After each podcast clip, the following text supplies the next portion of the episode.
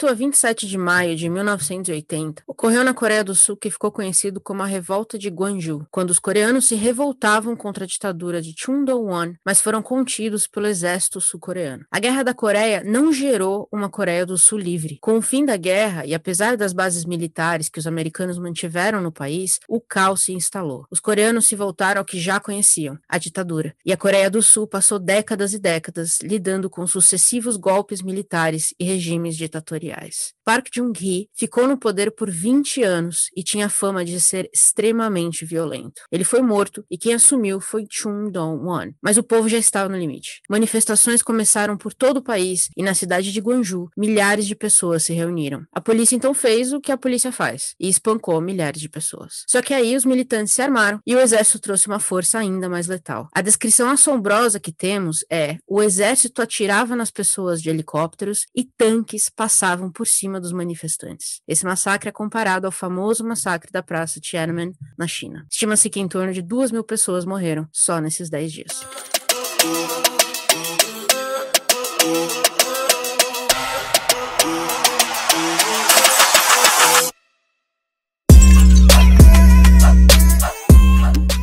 Bem-vindos ao Rede Poderosa, eu sou Patrícia Quartarolo e estou aqui com Caio Lima. E aí, Pati? Hoje é peso, né? Intensidade. Exatamente. A gente falou que ia começar agosto com tudo, mas aí a gente entregou mais que tudo. Foi.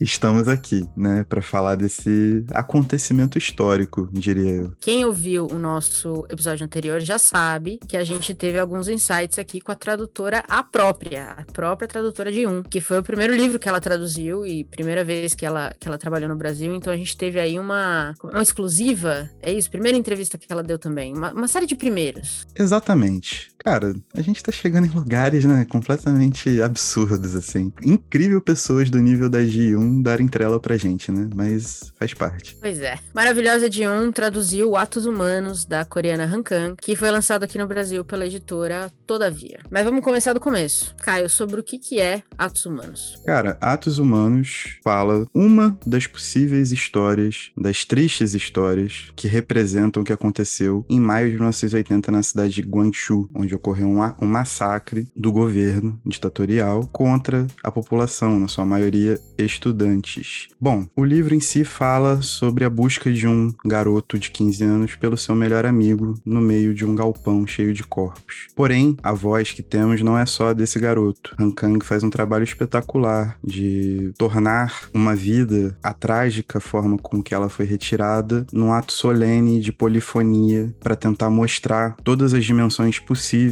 de uma tragédia. Basicamente é isso. A gente começa então, né, com esse jovem procurando amigo, mas aí cada capítulo eu acho que é, é um grande livro. É, acho que você falou, né? Muitas vozes é um livro polifônico, mas o que mais me surpreendeu é você não tem como saber quem vai narrar o próximo capítulo, né? Eu, eu acho que essa é, é sempre a maior sacada da Rancam para mim. Ela não faz nada como a gente espera que ela vai fazer. Inclusive, se esse livro não tá sendo narrado muitas vezes pela própria voz do amigo morto, né? Pelos insights e pela proximidade das relações que são estabelecidas e das memórias, como elas vão se transformando e vão sendo mostradas ao longo do livro por todo o contexto que, que, que tá ali. É realmente em relação à questão da polifonia, né, de, de trazer vozes e, e, dar vozes e criar essa confusão, esse caos controlado, a gente já pode dizer que é um excelente trabalho, sacou? É, eu concordo. Até porque eu acho que é, assim, o segundo capítulo, e aí assim, avisando quem tá ouvindo, a gente vai, obviamente, contar talvez o que algumas pessoas considerariam spoilers, não sei se pode ser considerado um spoiler, mas de todos os capítulos, o mais, o mais chocante para mim talvez seja o que é narrado pela alma, né, do amigo morto, porque narra os corpos sendo sendo desovados, basicamente, e de uma e sem muito e sem sentimento, né, porque ele tá morto. Então ela consegue trazer. Eu, eu vou te falar que eu, te, eu li esse capítulo três vezes seguidas, porque eu terminei, voltei, terminei, voltei, porque eu, eu sentia que ela ela não colocava um sentimento ali dele, mas eu sentia tudo. Eu não sei explicar até agora o que ela fez. Mas eu acho que isso é parte dessa.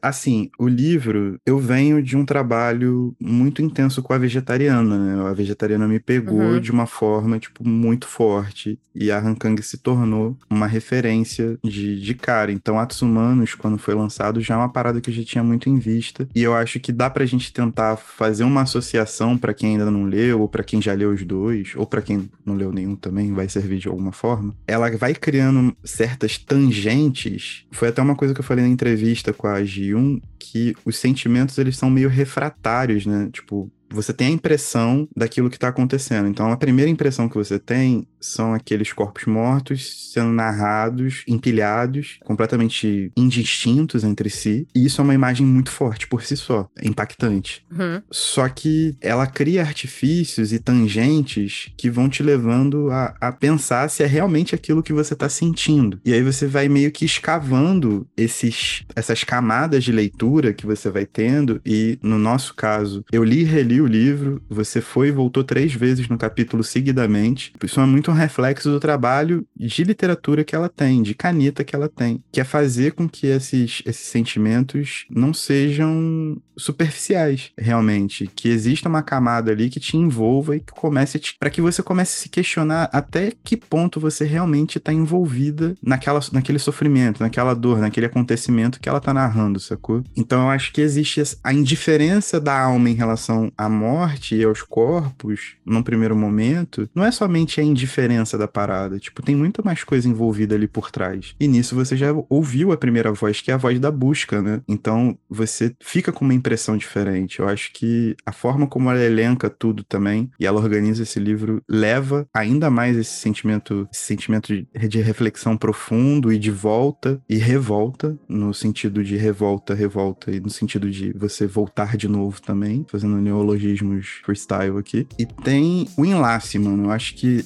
acho que é muito isso. Porque é, realmente, tipo, você falar de um período tão doloroso e tão difícil, de, um, de uma maneira que seja inovadora e que seja, que não seja perecível, é muito difícil, sacou? É muito difícil. É, eu concordo. Foi isso que eu fiquei pensando também. Porque é recente, né? Entre aspas. É recente. A gente tá falando aí de uma época em que a maioria das pessoas vivas na Coreia hoje já estavam vivas. Então elas. É, e a Gi também comenta um pouco isso, né? E aí a gente até falou na entrevista sobre essa similaridade com o Brasil, essa dificuldade de você lidar com a sua própria história de um jeito que não seja limpo no sentido de, de sanitizado, sabe? De você lidar com a sua história com todos os problemas que ela, que ela traz, com todos, com toda a violência, com toda, eu acho que revolta é uma boa palavra, com toda a tristeza, com toda a ânsia e com tanta raiva, porque e aí eu acho que é uma grande diferença na, na obra da Han Kang, eu acho que ela também consegue. É, poder de caneta, acho que a gente não tem nem mais o que falar. Eu não, não, não tenho mais argumento para discutir o quanto essa mulher escreve. Mas ela conseguir fazer você sentir tudo isso e, e, você sentir toda a raiva, mas que tá escondida, né? A gente não, nem, não tem um personagem que fica puto, que grita, que chora. Tem uma mãe que lamenta a morte do filho, tem uma editora que apanha, mas não tem um monólogo de ódio, não tem um monólogo, esse governo. Mas você sente tudo isso. Você, ela, ela coloca a raiva. É uma, é uma, é uma sensibilidade. Puta que pariu. E assim, eu acho que é muito interessante também é que ela não dosa as palavras, sacou? As palavras estão nos lugares certos. Não existe, tipo, um, uma tentativa de dourar a pílula para ninguém. Uhum. O ditador é chamado de ditador o tempo inteiro, com peso que essa palavra se coloca. Eu acho que as dores, elas não são apenas um, uma questão física. Existe essa dor sentida socialmente, e isso é muito difícil de retratar. Eu acho que a polifonia, se ela se volta para um indivíduo, num caso como esse, né, que remete a um fato histórico, ela pode acabar se tornando um pouco superficial. Mas aqui não, a gente sente que essa dor, ela bate nas pessoas de, de, uma, de maneiras diferentes, pela angústia, pela raiva, pelo medo medo, pela desesperança e tudo mais, mas isso provoca um sentimento comum que move, tá ligado? Então, tipo, existe também, e aí eu acho que a, a parte da mãe, né, que é a última parte do livro antes do epílogo, eu acho que ela é onde consegue abrir isso, assim, de uma maneira magistral, porque é uma mãe que perdeu o filho, né, perdeu o caçula, mas ao mesmo tempo ela se organiza, ela vai para frente, ela vai para cima e é presa, e o marido morre, e ela continua, e ela se move se organiza, sabe qual é? Então, tipo, existe. Ela coloca nesse último capítulo também um desabrochar que não é, sintetiza essa luta apenas num ato bonito de resistência, ela trata as coisas sujas como elas são.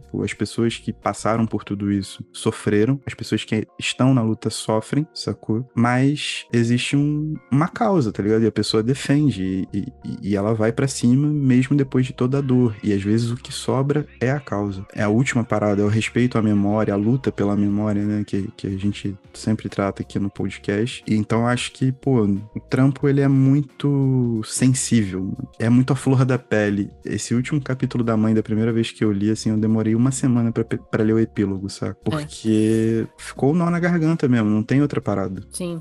E é, é muito interessante porque ela também, ela nunca explica, ou pelo menos talvez eu tenha perdido alguma coisa, mas ela não explica qual é a revolta de fato. Ela só diz o seguinte: Sim. temos um. E você vai ficar assim, muito claro à medida que você lê, que é: existe um ditador e existe um exército que serve esse ditador que está nas ruas atirando em pessoas comuns, em estudantes de 15, 16, 17 anos. A sua revolta vem pura e simplesmente sem saber nada desse ditador, que traz o seu senso de justiça, e eu acho que independe de onde você, de onde você é, sul-coreano, brasileiro, americano, sei lá. O senso de justiça de uma pessoa não pode aceitar que isso aconteça. Então ela, ela brinca com isso, e brinca de novo, entre aspas, mas ela usa isso de uma forma que eu acho que coloca no leitor uma responsabilidade ainda maior lendo o livro. Sim, eu acho que ela explora muito bem o absurdo da situação, né? Porque por mais que esses estudantes, sejam eles secundaristas, sejam eles universitários, eles se armassem de alguma forma, como maneira de se defender e de atacar também, eles queriam derrubar o governo. O ridículo da situação que é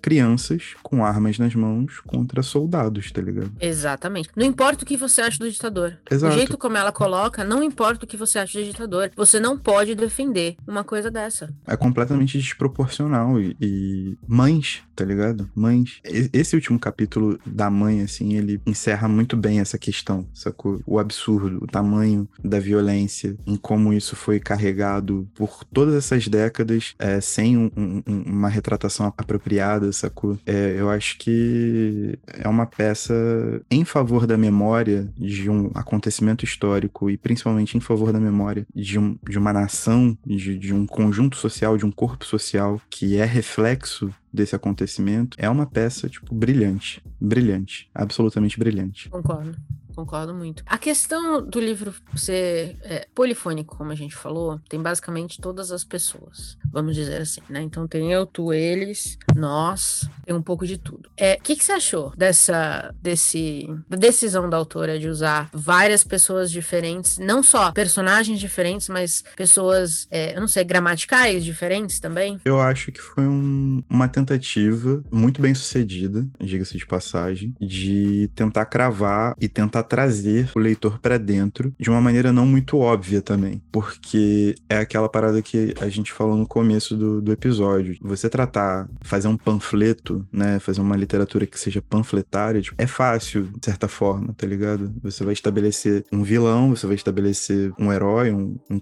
corpo heróico que vai lutar contra esse vilão e vai definir os lados e encampar as coisas. Eu acho que existe nesse, nisso essa tentativa de você se colocar ali dentro, você se transportar ali para dentro. E existe também o recurso de tentar criar essas tangentes da reflexão, de fazer você raciocinar o quão envolvido você tá, não só com as personagens em si, mas o quão envolvido você tá com a história e o seu compromisso com a história e como você enxerga, lê e relê e escuta e vive e cria, né, como parte movente a história. Como você consegue refletir aquilo que você está lendo, inclusive quando a gente faz uma comparação com eventos históricos em épocas aproximadas, né? A ditadura lá foi fim da ditadura, aqui, assuntos mal resolvidos em ambas as nações. Eu acho que é, é isso, tipo, tentar fazer com que o leitor esteja imerso e criar tangentes para tentar apanhar esses sentidos mais profundos de compreensão compromisso, de entendimento, sacou? De como você se, se coloca socialmente, né? Eu acho que existe uma crítica muito forte no livro sobre como o corpo social se move, sacou? Como a memória social se move, né? Hoje, definitivamente, hoje a memória é uma parte muito individual das, das pessoas, sacou? Assim, as pessoas se colocam, colocam suas individualidades e subjetividades em, em fatos históricos que foram movidos socialmente, e isso acaba criando uma voz enorme. Eu acho que ela não dá muito margem para isso. Essa polifonia faz com que você comece a enxergar um pouco do todo, mano. Manja, o contexto geral dessa situação. E aí foi o que a gente falou, tipo, é, é impossível você não ver o ridículo que foi o massacre, sabe? A, a desproporcionalidade das forças que estavam em jogo. É, eu acho que são dois, dois perigos, né? A gente tem esse perigo de da gente esquecer o todo, ou a gente tem o perigo de só olhar o todo e esquecer Perfeito. das pessoas que pagaram um preço altíssimo. Perfeito. É o jogo também, né? É o jogo. E aí é muito bom que ela alterna a voz e ela usa pessoas plurais também para compor esse, esse todo e o olhar para o indivíduo. É, é sempre um, um, uma relação que vai sendo acompanhada de maneira muito concorrente, né? Não são relações paralelas. Você influencia a história, a história te influencia, né? É, eu acho que essa é a grande sacada para mim, pelo menos foi isso, que é eu saí do livro sentindo que eu tinha entendido um pouco melhor o que aconteceu, apesar de nunca ter ouvido falar desse massacre até o livro. Eu nunca tinha ouvido falar, até porque acho que no grande esquema das coisas, duas mil pessoas, que é o número oficial, mas estima-se que é mais na verdade, não é muita gente, né? A gente já viu massacres muito piores. Então, é que, óbvio, para aquela cidade, e por serem crianças, basicamente, é, vem o choque. É, e é por isso também eu acho que o resgate é importante, porque é o tipo de coisa que mostra tudo que estava errado naquela hora, naquele país, mas que vai ser esquecido se a gente não continuar falando sobre. Então eu saí do livro sentindo que eu tinha entendido o que, que foi esse massacre, os motivos por trás dele e quem estava envolvido sem nunca ter lido nada sobre ele. É uma coisa de louco. Perfeito. Não aguento mais falar da Hankang, eu acho que a gente tem que encerrar o episódio. Ela é foda demais.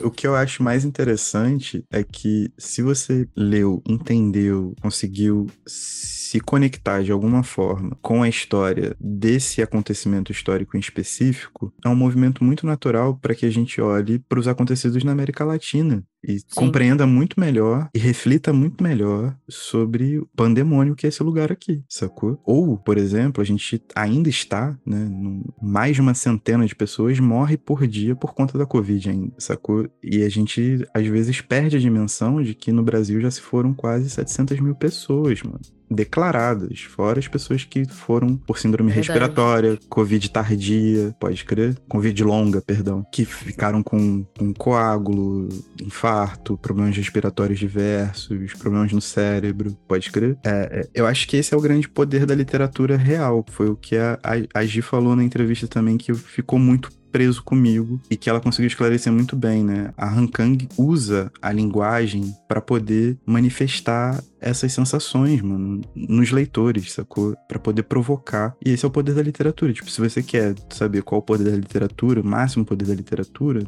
nenhum livro vai exatamente te salvar, tá ligado? Mas pelo menos ele vai te provocar. E isso pode ser uma porta, uma porta gigantesca. Esse é um, é um livro que a gente pode falar tranquilamente nesses termos. A vegetariana também, Concordo. mas é que esse tem um, um, um fundo, né? Concordo. E chamar de atos humanos também é muito pesado, se você pensar. Porque coisas que né, a gente não vai ver no mundo animal, nenhum massacre desse vai existir no mundo animal. É o humano que causa, que faz sobre. Então, assim, tem atos humanos dos dois lados. A resistência e a agressão são ambos atos humanos. Quando você para pra olhar, também tem algo de poético e triste, desde o título já. É, né, cara? E, tipo, às vezes a maior demonstração do que é ser humano mora na maior brutalidade possível, na maior covardia possível, tá ligado? Não que seja uma, uma defesa, né? Não, não fiz uma defesa, obviamente. Mas, tipo, foi o que você falou. No mundo animal você não vai ver uma parada dessa acontecendo. Você não vai ver soldados preparados para fuzilar crianças enfileiradas, mano. Pode crer. Não existe um soldado é sapo que faz isso com crianças moscas, tá ligado? Exatamente. Até onde a gente sabe. Não sei se os cientistas vão descobrir alguma coisa, mas até hoje não descobrimos nada assim. É, exato. Quando for um deus egípcio, eu posso vir aqui falar para vocês. Ué! Pausa nesse episódio para te contar umas coisas muito legais. No www.centralredepoderosa.com.br você encontra as referências de tudo que falamos nos episódios e a lista completa das recomendações dos BOs. No Spotify e no Deezer, você também pode acompanhar a playlist Rede Poderosa Modo Shuffle com as músicas que usamos nos episódios e o que estamos ouvindo no momento. Ouvindo os nossos episódios pelo aplicativo Orelo, você nos ajuda a remunerar toda a cadeia de produção que traz cada episódio para você. É só baixar o aplicativo e buscar por Rede Poderosa e o aplicativo é gratuito. Mas, se você tiver meios e interesse, você também pode se tornar um assinante e apoiar a gente ainda mais com acesso a conteúdos exclusivos. Por fim, você pode nos seguir no Instagram, no arroba Central Rede Poderosa, para saber tudo o que está para sair, o que estamos lendo e muito mais. E agora, de volta à programação normal. Vamos falar do famigerado Tu? É, vamos, né? Quem me segue no Instagram me viu reclamando muito, porque o primeiro capítulo, que é narrado em segunda pessoa, e como tudo a gente falou, a gente entende o motivo dela ter escolhido isso. A gente, a gente conversou até com a Gi sobre isso também, porque o, o você, é, a segunda pessoa no livro, é desconfortável. Primeiro, porque no sentido de não ser realmente comum na literatura, e segundo, que é estranho você ser puxado pra história o tempo todo, como ela faz. Mas a Todavia decidiu que eles não iam usar o você eles iam usar o tu formal. E aí, de onde veio minha revolta? Minha revolta é que tinha um, uma frase que era recebeste, piscaste, olhaste, a mesma frase. E aí eu fui ficando maluca. E isso me tirou da história o tempo inteiro. Foi muito difícil para mim terminar o primeiro capítulo. E eu já fiquei puta da vida de terem feito isso, porque eu queria, eu quero ler esse livro. Esse não era um livro que eu precisava de motivos para não ler. Porque tem livro que eu pego e na primeira, no primeiro tu foste, eu já parei de ler o livro, acabou, morreu. Morreu, tá morto para mim, entendeu? Mas esse livro eu queria ler. Eu queria ler esse livro porque a Han Kang, a gente sabe que ela é foda. Eu falei, não, mas não pode ser. Mas a, a decisão de usar o tu em vez de você tornou o que já era desconfortável insuportável de ler. Qual foi sua opinião sobre, sobre o tu? Tu tiveste uma opinião sobre o tu? Então, só faltou a Mesóclise e aí podia chamar o Temer para revisar o livro, né? Aí não vende, né? Quem vai comprar? Ah, mas ele é um poeta. poeta. Inclusive, inclusive, haverá um episódio desse podcast sobre o livro de poesias do Temer. Aguardem. Para de prometer as coisas, eu não, não. vou ler isso aí. Não, não eu faço sozinho, eu faço sozinho, é um especial, eu faço sozinho, tá bom, então. Tá bom, não, então tá bom. Aí, aí você faz o que você quiser, mas beleza. Tranquilo. Me, me contaste da tua experiência ao leste este livro. Contar-lhe-ei, vez que é o seguinte, cara, eu acho que foi desconfortável quando a gente procurou agir justamente para essas dúvidas sobre tradução que a gente tinha, porque incomodou a nós dois no começo. E aí eu acho que as coisas clarearam um pouco nessa questão. Da mesma forma que aconteceu em A Vegetariana, por exemplo, e aí a gente já tinha um fundo para poder discutir sobre, a Han Kang, ela prepara situações muito específicas para poder fazer a cama de gato dela. Então, eu já entrei no livro esperando que ela fosse oferecer um nível de, entre aspas, estranheza na formação de toda essa ideia que ela queria constituir, por conta de, dessas primeiras impressões de leitura, de, de um conhecimento prévio. Tipo, eu fiz um ensaio sobre a vegetariana que também levou muito em conta isso, e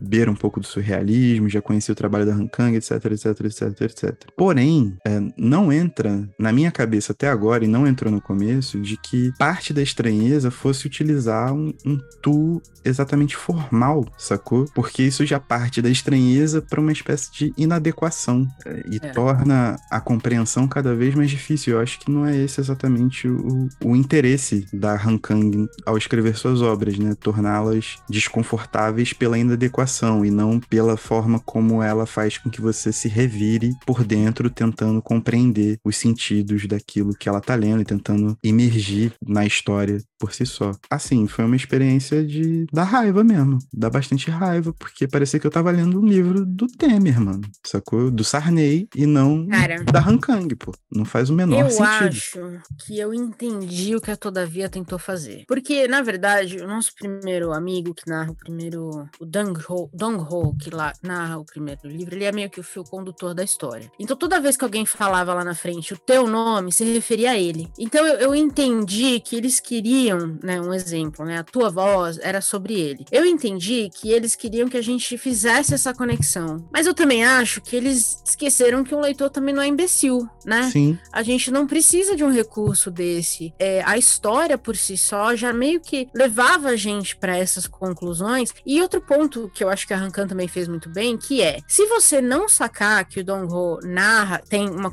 uma conexão ali, também não muda nada a experiência do livro. É, é feito de uma maneira que poderia ser qualquer pessoa e talvez dê até mais poder se você se você entender que, que tem essa conexão legal, se você não entender, legal também. Eu não acho que o leitor precisava desse dessa decisão de, de forçar na nossa goela uma escolha. E eu, eu também eu fiquei, eu fiquei muito irritada no começo, porque eu não queria, é o que eu falei, eu não queria nada interrompendo a minha leitura. E um tu formal, teve uma pessoa no, no Instagram que ouve a gente aqui, eu não vou entregar ela, mas ela ouve a gente aqui e ela falou assim, cara, é que eu acho muito metido mesmo, entendeu? É muito metido a muito assim, nossa, um lord inglês. E eu fiquei pensando, cara, realmente, quem que fala assim? São adolescentes, mano, contexto, pô. Pois é.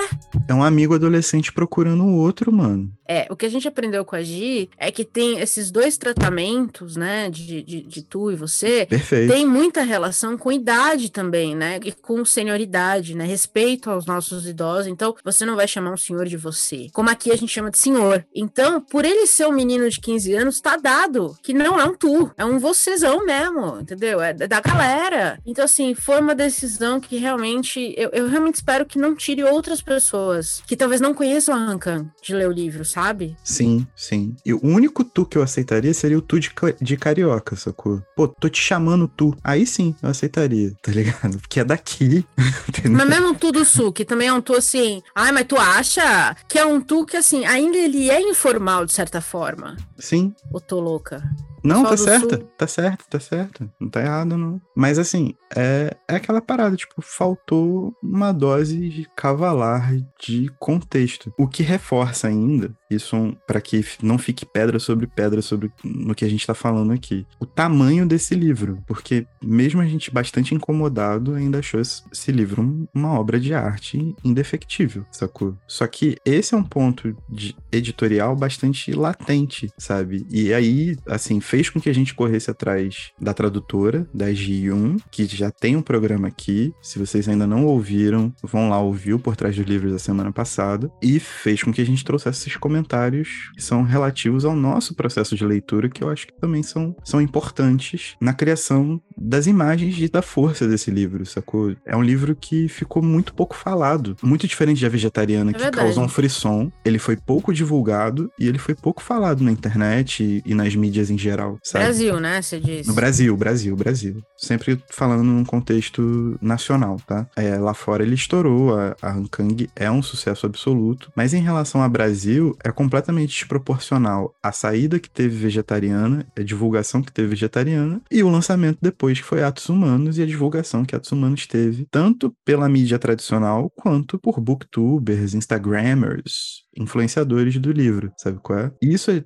é, é, muito bizarro, porque é um livro tão bom quanto, se não até melhor, pode crer. É, não sei o que tá acontecendo na Todavia, não, porque a Ayelet, eu te falei, né? A Ayelet Gundagoshen, que escreveu o... o que é? Uma Noite Markovitch? Uma Noite Markovitch, um episódio maravilhoso nosso também. Que Curto a gente muito. adorou lançou outro, lançou mais dois aqui no Brasil, pela Todavia, e você nunca saberia se você não olhasse como eu, insanamente, tudo que, quando eu gosto de uma autora, eu, eu começo a seguir tudo que ela tá fazendo. Se eu não tivesse, eu não saberia, porque ninguém falou nada, não estou sabendo de mais nada. Então, eu não sei, talvez a Todavia precisando aí de um. Tem que ligar lá no Itaú, fazer um, chamar, sei lá, chama Luciano Huck, faz um marketing, não sei, entendeu? Mas tá muito estranho, cara, tá muito estranho. É muito esquisito. E é um livro que, assim, por exemplo, essa semana foi uma semana que a, a Todavia lançou uma campanha, né? Livros pela Democracia, onde ela pegou vários livros que ela disponibilizou em 2020 em debate sobre os limites da democracia e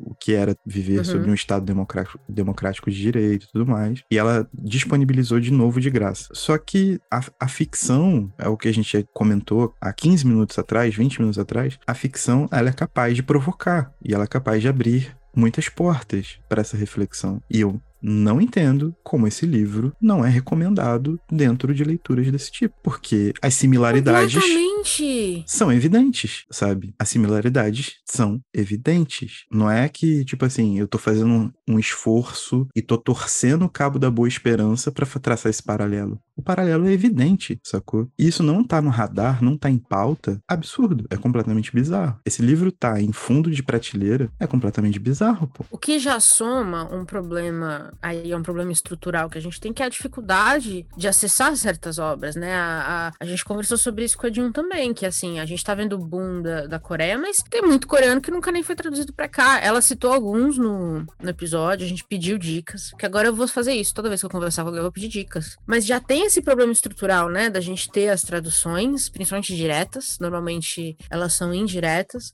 Quando a gente conversou com a Laura da Tabla, a gente conversou sobre isso também. Então, a formação de tradutores é, é muito importante, mas não é de um dia para o outro. Então, vão continuar existindo buracos na nossa formação como leitor do mundo, vamos dizer assim, é inevitável. Então, assim, somando a isso o fato de que quando vem o trabalho de promoção, é, e aí passando até por cima do tour, né? Mas o trabalho de promoção, de fazer esse livro chegar nas pessoas também, eu concordo. Foi. Não foi, na verdade. Não foi. Não foste. Não foi.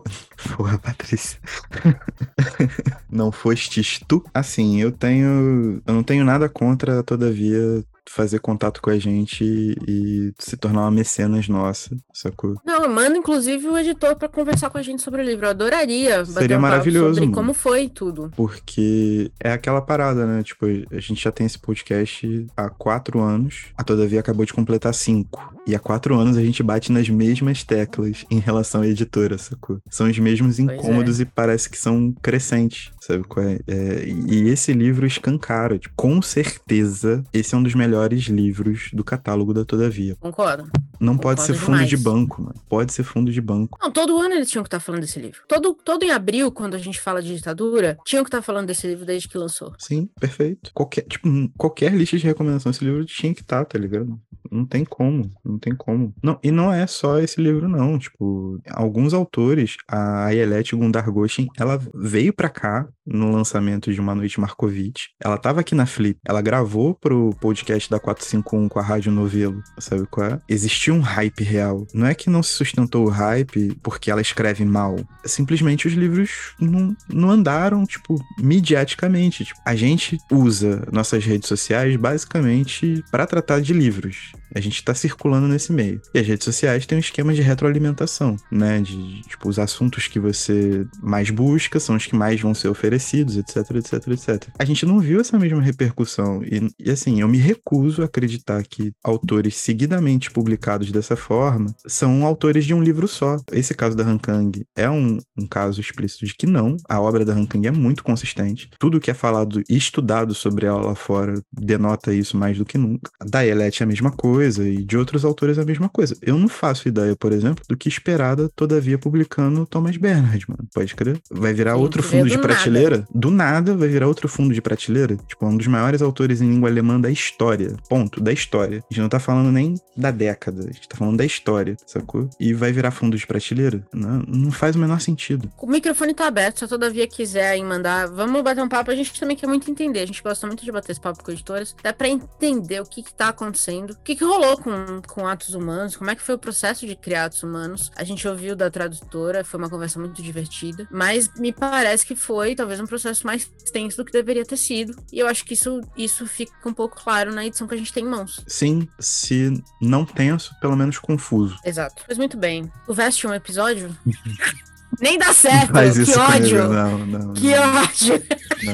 acho, que, acho que o recado tá dado assim. Leia Hankang, a vegetariana é maravilhoso. Atos humanos é maravilhoso. Se você tiver também esse desconforto lendo o Tu, a, a, única coisa que eu acho que a gente pode dizer é vá em frente. Não deixe esse desconforto te, te segurar, porque vale a pena. É um livro que vale a pena, mas vá avisado. Que também é um livro muito, muito pesado. Eu publiquei esses dias sobre ele no meu Instagram e uma pessoa vai falar: Nossa, eu não sabia que era tão pesado assim. É bom saber. Então, não se queime, né? É um livro extremamente pesado. Leia quando você estiver no momento de ler, mas leia, porque ele é um livro muito, muito importante. Exatamente. A Han Kang, ela escreve de forma, repito, a fazer com que você investigue, é, investigar, né? Um bom verbo a ser usado aí. Para que você investigue tua conexão com a literatura, a tua conexão, nesse caso de atos humanos, o, o acontecimento histórico e a sua capacidade de, de olhar o mundo à sua volta, sacou? Se você realmente, tipo, não quer uma coleção de imagens fortes e macabras, maiores do que qualquer livro de terror que você for procurar, Atos Humanos oferece essas imagens, mesmo que tangenciais, e ele oferece o prolongamento dessa imagem, né? O questionamento sobre essa imagem, o, o que você vai fazer em relação a essa imagem. E isso às vezes é muito mais dolorido do que a imagem por si só, muito mais forte também. Mas são processos que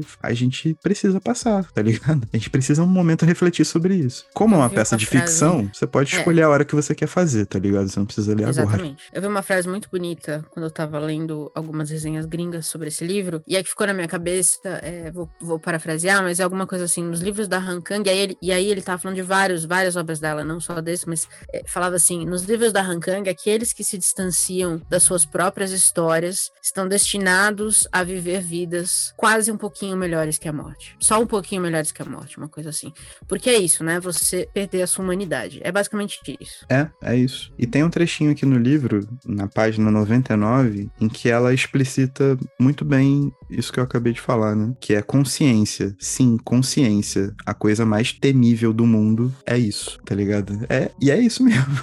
Você. Ela é muito boa. Você não estar alienado da vida é um processo muito doloroso, mano. É. é. Infelizmente. Saber Infelizmente, dói. tá ligado? Exato. Mas, tá aí. Procurem Hankang, não tenham medo do livro. É maravilhoso. Procurem em português mesmo. Apesar de que eu, eu sei que bastante gente gosta de ler em inglês e tudo mais. Mas existem problemas contínuos e diferentes problemas de tradução para o inglês da Hankang. Na vegetariana houve, né, o. o, o polêmica. A foi. polêmica. E foi uma polêmica que veio com o Man Booker Prize, se eu não me engano, né? Nesse livro é. também existe um, uma questão de tradução que tenta explicar sujeitos ocultos, né? Nem tão ocultos assim, quando você pega o contexto do livro, mas tenta explicar as tangentes que a Han Kang pega, que não é legal, estraga a experiência do livro, estraga a experiência com linguagem do livro. Então procure em português mesmo, porque vale muito a pena. Se você souber ler coreano também, vai procurar no original, pô, é sempre melhor. Melhor ainda, né? Vai beber direto da fonte. Mas é isso. Temos episódio? Temos episódio, Patrícia. E tchau. E tchau.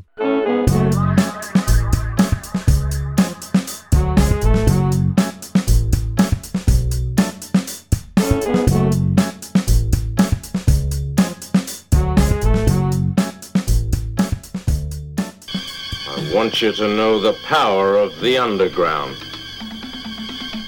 We'll fight alone, just as we used to do in those days. All right. Fight just like we used to do.